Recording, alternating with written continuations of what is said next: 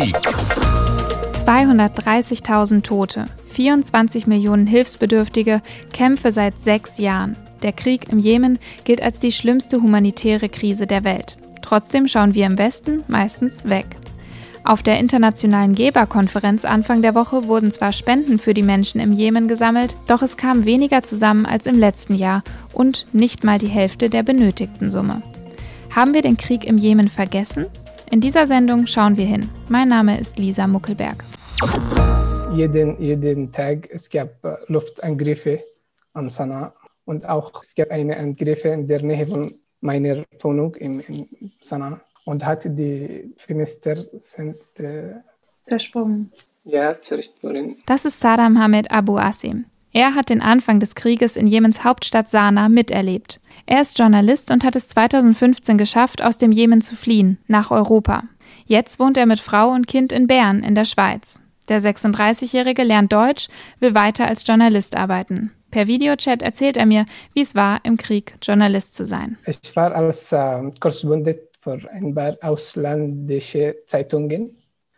Eine in Kuwait, eine in Katar und auch eine Agentur in Türkei. Und das war sehr schwierig.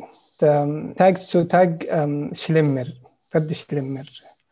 Nachher habe ich äh, geflohen, weil ich konnte nicht arbeiten und auch meine Kolleginnen und meine Freunde und uh, alle sind im Gefängnis und das war schwierig. Ende 2014, Anfang 2015 beginnt im Jemen der Krieg mit den Angriffen der Houthi-Rebellen auf die Hauptstadt Sanaa. Die Houthis nehmen die Stadt ein und später weitere große Teile des Jemens. Unter ihnen gibt es keine Pressefreiheit, keine Meinungsfreiheit. Journalistinnen und Journalisten werden verfolgt, getötet, in Gefängnisse gesteckt. Auch Abu Asim wird gedroht, auch er soll schweigen. Er kann das nicht und entscheidet sich zu fliehen. Erst ins Nachbarland, nach Saudi-Arabien und dann nach Europa. Er nutzt die Chance, dass er als Berichterstatter auf eine internationale Konferenz in der Schweiz eingeladen war. Dann bleibt er da und bekommt Asyl. Ich habe Glück, weil viele Journalisten sind im Jemen jetzt. Sie haben keine ähm, Jobs, keinen Lohn. Sie sind im Gefängnis. Man sagt, ich habe Glück, aber ich kann nicht, ich, ich vergesse nicht mein Land, ich vergesse nicht meine Kollegen, sind im, die im Gefängnis sind. Sein Land, der Jemen, ist das südlichste Land auf der arabischen Halbinsel, unter Saudi-Arabien, neben Oman und mit einer langen Küste zum Indischen Ozean. Im Jemen leben rund 30 Millionen Menschen. 24 Millionen davon sind auf humanitäre Hilfe angewiesen, schätzen die Vereinten Nationen. Eine menschengemachte Katastrophe dieser Krieg, der nun schon sechs Jahre dauert.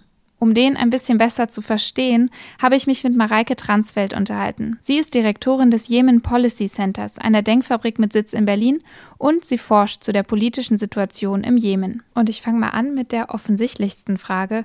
Wer kämpft denn da überhaupt gegen wen? Mittlerweile können wir sagen, dass das Land in drei geteilt ist. Das heißt, im Nordwesten ähm, kontrollieren die sogenannten Houthis äh, das Territorium und im äh, Süden ähm, entlang der ähm, Küste zum Indischen Ozean ähm, regiert quasi der Südübergangsrat, der einen unabhängigen Staat für den Südjemen fordert. Und in Territorien dazwischen sitzt die international anerkannte Regierung. Und ähm, die Hauptkonfliktlinie läuft zwischen diesen Houthis im Norden und der international anerkannten Regierung, die eigentlich ein Bündnis mit dem Südübergangsrat bilden. Und was genau war der Auslöser für diesen Krieg? Dieser Konflikt ähm, hat seine Wurzeln in den Protesten von 2011 als äh, Hunderttausende Menschen auf die Straßen gegangen sind, um mehr politische Teilhabe einzufordern. Das war ganz kurz, das war der arabische Frühling. Mhm. Und ähm, die Houthis hatten hatten dieses, ähm, diesen Prozess ähm, und das Machtvakuum, das letztendlich entstanden ist durch, durch den politischen Übergang ausgenutzt und hat die Hauptstadt gewaltsam eingenommen und damit eben auch die Kontrolle über Staatsinstitutionen. Die Saudi-Araber haben dann im Rahmen einer Militärallianz versucht zu intervenieren, um diese Machtergreifung der Houthis rückgängig zu machen. Und nach sechs Jahren haben sie dieses Ziel nicht ansatzweise erreichen können. Wer sind denn die Houthis? Was ist das für eine Gruppe? Die Houthis sind eigentlich eine relativ kleine Gruppierung aus einem ähm, aus einer Provinz zur Grenze nach Saudi-Arabien im, im, im Norden des Landes. Ähm, aber durch diese politischen Veränderungen ist es ihnen gelungen, ähm, äh, so viel Macht äh, zu gewinnen, dass sie nun quasi der stärkste äh, Akteur am Boden sind. Und das hat tatsächlich zu so einer Art Machtlust geführt, die kaum zu bremsen ist. Aber natürlich gibt es auch noch ideologische Faktoren, die diese Bewegung motivieren und die sind hauptsächlich religiös. Und so krempeln sie quasi gerade die Gesellschaftsstruktur und die Staatsstruktur in den Territorien, die sie kontrollieren, um. Und was bedeutet das für die Menschen, wenn die Houthis an der Macht sind? Tatsächlich hat der Jemen ähm, noch nie eine solch brutale Herrschaft erlebt. Also es werden sehr regelmäßig Journalisten zum Tode verurteilt äh, entführt oder einfach nur ähm, festgenommen. Ähm, es, jegliche Opposition wird unterdrückt. Es, es herrscht tatsächlich ein sehr stark äh, autoritäres Regime. Die Houthis gehen derzeit auch sehr stark gegen Frauenrechte vor. Das heißt zum Beispiel, dass äh, Geschlechtertrennung in Universitäten eingeführt wurde. Also das kann man sich so vorstellen, dass da tatsächlich eine Mauer in den Hörsaal eingebaut wird und die Männer vor der Mauer sitzen und die Frauen hinter der Mauer. Also es wird tatsächlich ein sehr traditionelles Frauenbild propagiert, was letztendlich dazu führen soll, dass die Frau zu Hause bleibt, äh, Kinder gebärt und sich um diese Kinder kümmert. Wenn wir aus dem Westen auf den Jemenkrieg schauen, spricht man oft von einem Stellvertreterkrieg zwischen Saudi-Arabien und dem Iran. Kann man das so sagen? Ja, also die äh, Saudi-Arabien hat dann eben diese Militärintervention ähm, geführt und natürlich war es ein Hauptziel, diese international anerkannte Regierung wieder in Sanaa ähm, aufzubauen und die Houthis so weit zurückzudrängen, dass sie wieder diese kleine Gruppe irgendwo in der Provinz sind. Aber ähm, ein, ein großer Motivationsfaktor war eben auch die Befürchtung, dass der Iran äh, die Houthis unterstützt und ähm, deswegen war diese Intervention eben auch der Versuch, den Einfluss Irans zurückzudrängen. Hier muss man mal ganz deutlich sagen, dass diese Intervention eher dazu geführt hat, dass der Iran seine Beziehung zu den Houthis ausgebaut hat. Also zu Beginn des Konflikts waren die Houthis tatsächlich auch bereit, mit den Amerikanern zu sprechen. Tatsächlich waren sie auch bereit, mit Deutschland zu sprechen, ähm, mit der EU. Aber ähm, letztendlich wurden die Houthis vom Westen isoliert und dadurch auch in die Arme des Irans äh, getrieben. Es ist also ein ganz schön komplizierter Konflikt. Wenn ich das mal in meinen Worten zusammenfasse, die Houthis wollen einen religiösen, autoritären Staat aufbauen und dagegen verteidigt sich die international anerkannte Regierung. Dabei bekommt sie Unterstützung aus Saudi-Arabien, während die Houthis Rückendeckung aus dem Iran bekommen. Und der Süden des Landes will sich dazu auch noch unabhängig machen. Ganze 47 Fronten zählten die Vereinten Nationen in diesem Krieg 2020. Und die Menschen zwischen all diesen Konfliktlinien, die leiden. Das erzählt mir auch Saddam Hamed Abu Asim. Ich, ich bin am Kontakt fast jeden Tag mit, mit meiner Familie und mit vielen Freunden und ihren Familien. Alle Jemeniten sind etwas verloren, weißt du. Mhm. Zum Beispiel, es gibt viele Jemeniten sind getötet, Kinder und Frauen und alte Leute. Wenn, wenn sie in, in einem Stadt, die keinen Krieg gibt, gibt es auch Krankheiten, viele Krankheiten und uh, schwierige ökonomische Situationen. Sie können nicht bewegen, sie können nicht uh, etwas essen. Es gibt Nahrungsmängel Das ist sehr, sehr schlimm. Die Kinder sterben wegen, sie haben kein Essen, kein Medikamente. Das ist auch schwierig. Also selbst in den Regionen, in denen nicht gekämpft wird, fehlt es an allem. Lebensmittel sind so teuer geworden, dass sie sich die Menschen nicht mehr leisten können. Soweit also die politische Analyse und die ganz persönlichen Eindrücke der Lage im Jemen. Aber ich möchte auch mit jemandem sprechen, der irgendwo dazwischen steht, aus der Perspektive der Hilfsorganisationen, die vor Ort sind. Oft sind sie die einzigen verlässlichen Quellen, wie die Lage wirklich ist. Ärzte ohne Grenzen ist eine dieser Hilfsorganisationen, die im Jemen arbeiten. Tankred Stöbe war schon mehrmals im Jemen, zuletzt im September, um ein Krankenhaus in der Hafenstadt Aden zu leiten.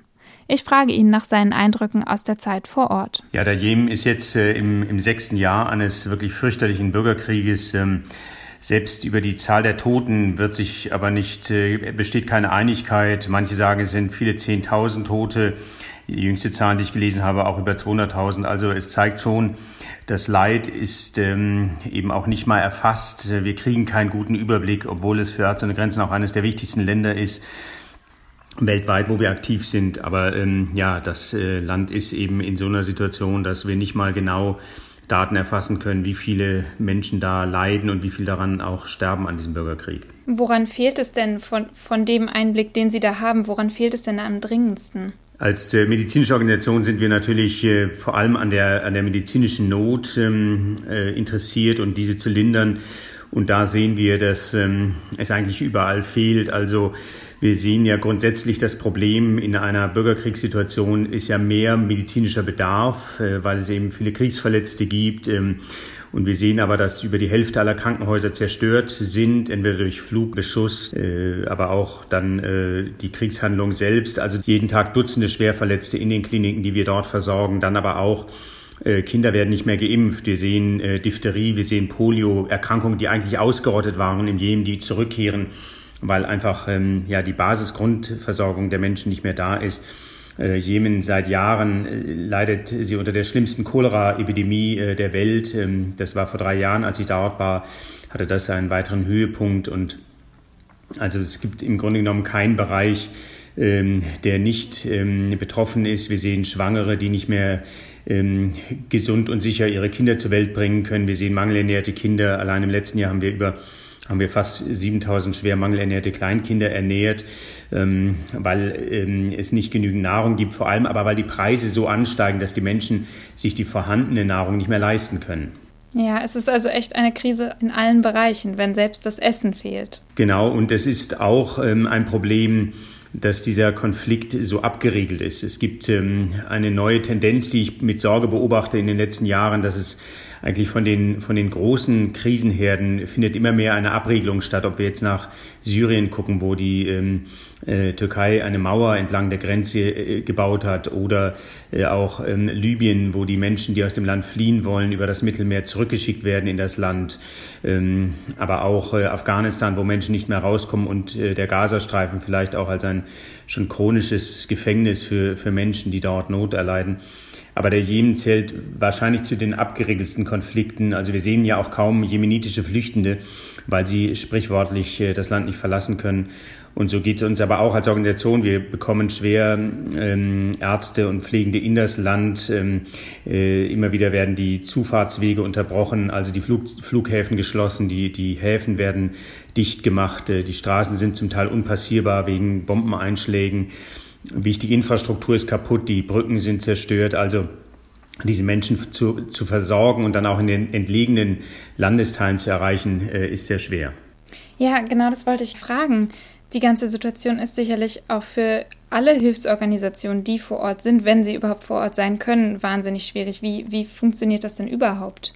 Ja, es ist ähm, die, einmal die Logistik, die wir gerade angesprochen haben, aber natürlich auch die Sicherheit äh, der Mitarbeitenden also als ich jetzt in Aden war, im, in dieser großen südlichen Stadt ähm, des Landes, da haben wir das Krankenhaus, in dem wir arbeiten, praktisch nicht verlassen. Wir haben da auch gewohnt und ähm, jeder Schritt auf die Straße ist eben gefährlich. Es ähm, gibt immer wieder Schusswechsel, es gibt Bomben, die losgehen, manche natürlich gezielt, viele aber auch ungezielt. Ähm, und auch der Straßenverkehr ist, ist unsicher. Die Menschen, die fahren, sind oft minderjährig, haben keinen Führerschein, die Autos sind nicht fahrtüchtig, es gibt keine Verkehrsregeln mehr, die gelten. Also es ist schon ähm, eigentlich jeder Schritt aus einem Haus heraus bedeutet eine enorme Gefahr für, für jeden, aber eben vor allem auch für die Zivilisten, die, die längst äh, ja schon seit Jahren nicht mehr ein normales Leben kennen, wo sie zur Schule gehen, wo sie zur Arbeit gehen und ähm, Insofern ist es dringend geboten, dass dort endlich jetzt äh, Friedensverhandlungen seriöser Art anfangen, dass es eine Perspektive gibt für dieses Land, dass endlich wieder ein Stück weit Normalität hergestellt wird. Ja. Sie waren ja auch in anderen Krisengebieten mit Ärzte ohne Grenzen, also dem Sudan oder Syrien zum Beispiel. Was unterscheidet denn die Lage in diesen Ländern jetzt speziell ähm, von der Lage im Jemen? Ja, einmal diese Isolation, ähm, dass es tatsächlich kaum möglich ist, äh, wer nicht speziell jetzt durch einen humanitären Auftrag in das Land darf, kommt dort nicht rein, aber eben auch nicht raus. Also es gibt, glaube ich, kaum einen so abgeregelten Konflikt. Ähm, es gibt leider auch wenig Konflikte, wo ähm, in den letzten Jahren so wenig auch in Richtung einer einer möglichen Friedenslösung äh, unternommen wurde. Zumindest äh, ist das bei den Menschen nie angekommen. Im Gegenteil, wir sehen eigentlich, dass dieser Konflikt sich immer mehr verkomplexiert. Also es gibt immer neue Kriegsparteien, radikale ähm, religiöse Gruppen, aber auch äh, politische Splittergruppen. Es gibt Clans, die sich bewaffnen, weil sie sich anders nicht zu helfen wissen. Also wir sehen ein immer unübersichtlicher werdendes ähm, Geschehen dort im Jemen und ähm, das macht natürlich auch eine mögliche ähm, Lösung für diesen Konflikt so schwierig. Mhm. Auf der Geberkonferenz Anfang der Woche kamen jetzt 1,7 Milliarden Dollar an Spenden für den Jemen zusammen. Das ist weniger als die Hälfte der berechneten benötigten Summe. Was bedeutet das jetzt für die Menschen im Jemen? Ja, das ist eben ein weiterer zynischer Beweis, dass die Welt äh, sich abwendet von diesem Leid, von diesem Krieg. Und ähm, es ist, wenn wir uns genauer angucken, was passiert da an so einer Geberkonferenz oder von den Akteuren, dann ist es eben so, dass die Hauptkriegsparteien, die äh, in, im Jemen involviert sind, auch die Hauptlast ähm, für die Hilfe übernommen haben bisher. Und ähm, jetzt ist es ja nicht so, dass es ein Friedensangebot gäbe und jetzt kann man sagen, okay, das Land stabilisiert sich, es wird aufgebaut und dann können vielleicht auch die Zuwendungen abnehmen. Im Gegenteil, wir sehen, der Krieg äh, dauert fort, aber die Hilfsleistungen werden auf die Hälfte zusammengestrichen. Und das ist schon zynisch, wenn klar ist, es gibt kaum eine Region in dieser Welt, die im Moment schlimmer von einem Bürgerkriegsgeschehen betroffen ist. Also insofern kann man nur sagen, das ist schon, da sind die Ampeln auf dunkelrot. Haben Sie denn trotzdem noch eine Hoffnung, was, wie, wie es besser werden könnte? Also was mich immer sehr beeindruckt hat, sind die Jemeniten selbst, ähm, auch natürlich gerade die Ärzte, Pflegenden, mit denen wir zusammenarbeiten können. Da sehe ich eine, eine unglaubliche Leidenschaft, äh, dort eben auch zu arbeiten, zu helfen, ähm, auch international zu kooperieren mit, mit den Menschen, die wir ins Land schicken. Also die konkrete Arbeit vor Ort, die ist schon sehr hoffnungsstiftend oder dann natürlich auch die vielen tausend Schicksale, die wir günstig beeinflussen können, indem wir eben Prothesen bereitstellen für verlorene Gliedmaßen oder indem wir eben eine Schussverletzung äh, behandeln können oder eben ein mangelnd ernährtes Kind ähm, wieder äh, äh, ja, dem Leben zuführen können. Also all diese Einzelschicksale, die machen natürlich enorm viel Hoffnung. Aber ähm, wenn wir den breiteren Blick auf diesen Konflikt werfen, dann gibt es tatsächlich nicht so vieles, was im Moment äh, mich hoffnungsvoll stimmt. Tankred Stöbe von Ärzte ohne Grenzen. Nicht so optimistisch also, dass der Krieg im Jemen bald ein Ende finden könnte. Und solange es den Krieg gibt, gibt es immer wieder punktuell Schreckensmeldungen in unseren Medien. Aber eben nur punktuell. Immer wieder mal ein Bild eines abgemagerten Kindes, ab und zu mal ein Bericht über die Militärschläge der jeweiligen Seiten. Ein wirkliches langfristiges Interesse am Jemen-Konflikt, das gibt es weder medial noch politisch in Deutschland oder Europa. Warum ist das so? Saddam Hamed Abu Asim hat dieses Desinteresse auch erfahren, wenn er Zeitungen Geschichten aus dem Jemen anbietet. Alle haben, alle haben uns vergessen. Zum Beispiel, wenn ich schreibe, die Journalisten hier zum Beispiel oder die Organisationen und ich berichte über die, unsere Situationen, kein Interesse. Und sie haben, sie haben Recht weil die Leser oder Leser, sie wollen andere Themen lesen oder hören. Sie brauchen keine äh, traurige Geschichte oder so. Zu traurig also die Geschichten aus dem Jemenkrieg? Ich habe auch Mareike Transfeld vom Jemen Policy Center danach gefragt, warum wir im Westen so wenig auf den Konflikt im Jemen schauen. Sie hat eine andere Antwort. Es sei zu kompliziert. Diese Komplexität lässt sich eben, äh, sehen wir ja gerade in vielen Medienformaten, kaum angehen. Und so wird er oft eben sehr stark vereinfacht und ähm, tatsächlich eben zu dieser zu diesem Stellvertreterkonflikt oder zu einer humanitären Krise vereinfacht. Und dann ein ähm, zweiter Faktor ist eben auch, dass der Jemen zumindest aus deutscher Sicht extrem weit weg ist. Und dazu ist es eben auch ein Land, in dem, in dem man kaum, also auch vor diesem, diesem Konflikt, ähm, hat es kaum irgendjemanden aus Europa in den Jemen äh, verschlagen, um dort Urlaub zu machen oder ähnliches. Also und dann ähm, und dann äh, wegen dieser geografischen Isolation äh, ist es natürlich auch so, dass es kaum Flüchtlinge gibt, äh, die aus dem Jemen nach Europa kommen und deswegen und deswegen irgendwo so eine, so eine Medienaufmerksamkeit generieren könnten. Also die meisten Flüchtlinge ähm, sind Binnenflüchtlinge und da, da reden wir tatsächlich über mehrere Millionen Menschen, die, die innerhalb des Jemens ähm, ihr, ihr Zuhause verlassen mussten und in Camps von UNHCR innerhalb des Jemens äh, leben müssen. Und dann ist es tatsächlich auch einfach die Tatsache, dass es so, so ein komplexer Konflikt ist, der so schwer zu lösen ist. Also es gibt mittlerweile kaum diplomatische Ansätze. Ähm, also er hat sich irgendwie so verfahren. Also es ist tatsächlich so, dass ähm, auch die Länder und Staaten, die in diesem Konflikt involviert sind, ähm, entweder diese interne Komplexität nicht sehen möchten oder ähm, sie selbst nicht verstehen und dadurch der Jemen tatsächlich wie so zu einem Spielfeld von unterschiedlichen Machtinteressen wurde. Mhm. Inwieweit spielt denn da Europa oder auch Deutschland überhaupt eine Rolle? Also aus der jemenitischen Sicht äh, spielt Deutschland natürlich schon irgendwo eine wesentliche Rolle. Ähm, äh, der Jemen war tatsächlich für die deutsche Entwicklungspolitik ähm, sehr lange ein Schwerpunktland, also die GIZ, die Gesellschaft für internationale Zusammenarbeit, ähm, ist äh, dort ähm, also wirklich schon seit Jahrzehnten aktiv und davor auch der Deutsche Entwicklungsdienst und es gibt tatsächlich Generationen von deutschen, in Anführungszeichen, Entwicklungshelfern, die ähm, mit dem Jemen sehr stark verbunden sind. Das heißt, also aus dem Jemen guckt man schon nach Deutschland, weil man eben lange Entwicklungshilfe bekommen hat oder noch bekommt. Ähm, aber faktisch, was auch ankommt aus Deutschland, sind ja auch durchaus deutsche Waffen, die im Jemenkrieg eingesetzt werden.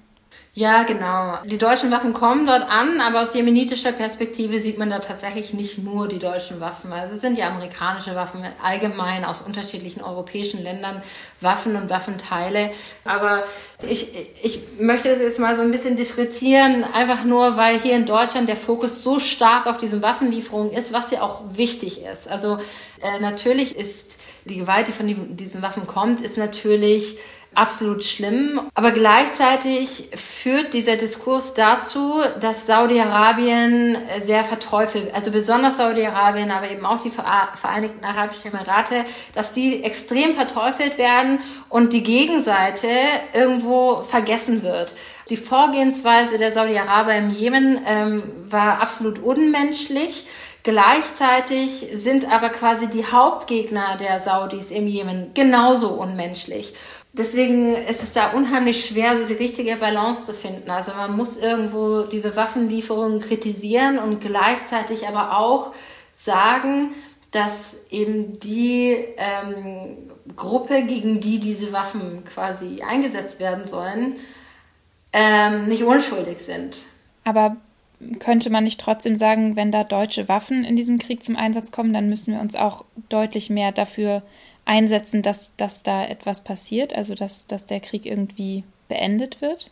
Ja, absolut. Aber man muss halt, also ich, man muss irgendwo die richtige Balance finden, weil wenn es dann dazu führt, wie bei den Amerikanern, dass dann plötzlich einfach gesagt wird, ja, wir wollen jetzt mit den Saudis nichts mehr zu tun haben, ähm, dass dann die Houthis ja dann nochmal stärker werden. Auf der diplomatischen Ebene muss jetzt irgendwo der Versuch gemacht werden, Einfluss auf die Houthis zu kriegen und, und das geht eben über den Iran beispielsweise. Das, ähm, das, also ich meine, es ist nicht sehr vielversprechend, aber die Möglichkeit ist eben jetzt mit diplomatischen Mitteln ähm, eher eine Lösung zu finden, die eben diese ganze Region mitdenkt.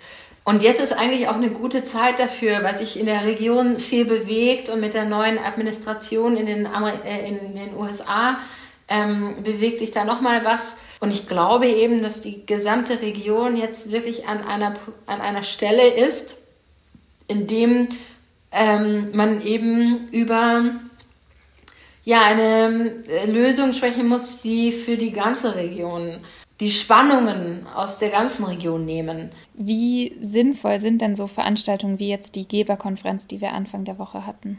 Also natürlich ist es, kann man nicht sagen, dass es nicht sinnvoll wäre, ähm, Gelder für humanitäre Hilfe zu sammeln. Also äh, das ist ganz klar, dass an allererster Stelle brauchen die Jemeniten Lebensmittel und Trinkwasser.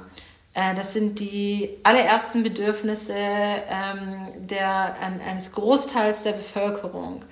Ähm, gleichzeitig ist diese humanitäre Katastrophe, also es, es handelt sich hier nicht um eine natürliche Katastrophe. Es ist eine politische Krise und eine Wirtschaftskrise. Die Menschen im Land können sich das Essen, das es dort gibt, nicht mehr leisten, weil es keine Arbeitsplätze gibt, äh, währenddessen die Konfliktparteien eben nicht nur humanitäre Hilfe blockieren, ähm, sondern auch die Staatskassen irgendwo plündern, um diesen Krieg zu finanzieren und sich dabei offensichtlich kaum darum kümmern, wie es der Bevölkerung geht. Also daher ist es irgendwo schon wichtig, dass sich die internationale Gemeinschaft humanitär engagiert, aber gleichzeitig müssen diese Akteure mehr über nachhaltige Hilfe nachdenken. Und das ist auch letztendlich das, was Jemeniten wollen, ähm, weil selbst Jemeniten sind nicht daran interessiert, eine Abhängigkeit von humanitären Organisationen zu schaffen. Man müsste jetzt tatsächlich nach sechs Jahren humanitärer Hilfe mehr Nachhaltigkeit in diesen Ansatz bringen. Mehr Nachhaltigkeit also. Aber wo anfangen in dieser verfahrenen Gemengelage? Einige setzen Hoffnung auf den Politikwechsel in Amerika, denn Joe Biden thematisierte Jemen in seiner ersten Rede über Außenpolitik. This war has to end. Aber wie genau das gelingen soll, das scheint im Moment niemand zu wissen. Journalist Abu Asim hat die Hoffnung nicht aufgegeben. Eines Tages ähm, der Krieg stoppt, hoffentlich, hoffentlich bald, aber es ist sehr schwierig. In kommenden Jahren glaube ich nicht. Aber eines Tages die, der Krieg äh, wird stoppen. Und ähm, wollen Sie dann zurück? Ja, natürlich. Ich habe meine Familie vermisst, sehr vermisst. Und solange wird er weiter versuchen, über den Jemen zu berichten und hoffen, dass man ihm zuhört. Ich bin Lisa Muckelberg und das war HR Info Politik über den Konflikt im Jemen.